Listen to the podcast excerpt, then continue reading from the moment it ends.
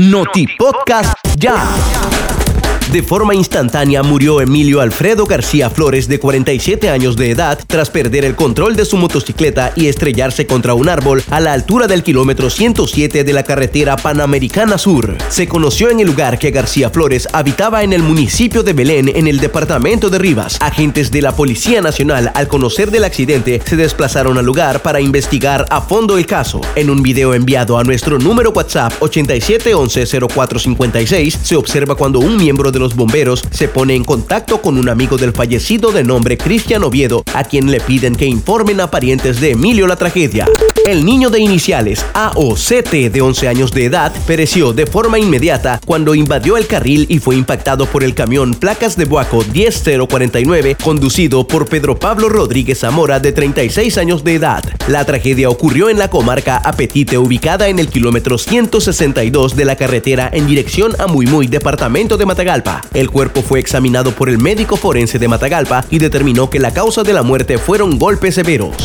La mañana de este sábado, antisociales, haciéndose pasar por clientes, ingresaron a la tienda de celulares Ebenezer, ubicada en Altamira, intimidaron con pistolas y amarraron al personal y se llevaron más de 25 mil dólares en celulares y accesorios. La tienda de celulares Ebenezer está ubicada de los semáforos Los Elsa, dos cuadras y media al norte sobre la calle principal de Altamira, ubicada en el distrito 5 de Managua. De acuerdo a las investigaciones policiales, los sujetos portaban un revólver calibre 38 y tras amarrar al personal, condujeron a los trabajadores al baño y los encerraron. Agentes de la delegación número 5 realizan las investigaciones para capturar al par de delincuentes que quedaron grabados en las cámaras de seguridad.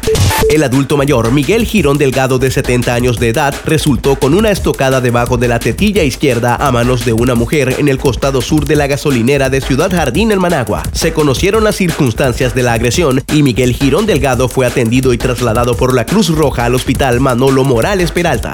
La mañana de este sábado, en la emblemática Hacienda San Jacinto, en el municipio de Tipitapa, departamento de Managua, más de 200 vehículos con sus dueños y acompañantes iniciaron la sexta edición del Rally Patrio 4x4 2020, competencia organizada por Canal 6 Nicaragüense por Gracia de Dios. El Rally Patrio 4x4 2020 cuenta con el respaldo del Gobierno de Reconciliación y Unidad Nacional, así como de las instituciones como el INTUR, los bomberos unificados y la policía. Durante el recorrido, los amantes de las aventuras extremas y adrenalina disfrutarán y conocerán las bellezas paisajísticas de Nicaragua en paz y tranquilidad, ya que el Rally Patrio tiene un componente de promoción turística y de identidad. El recorrido del Rally Patrio 4x4 2020 con amor a Nicaragua inicia en la Hacienda San Jacinto para posteriormente recorrer Tizana, Catarina, Norome, La Pólvora, ACC, Malacarita, Miramonte, La Pitaya, entre otros sitios en busca de la meta final que será el departamento de Chontales. Noti Podcast ya.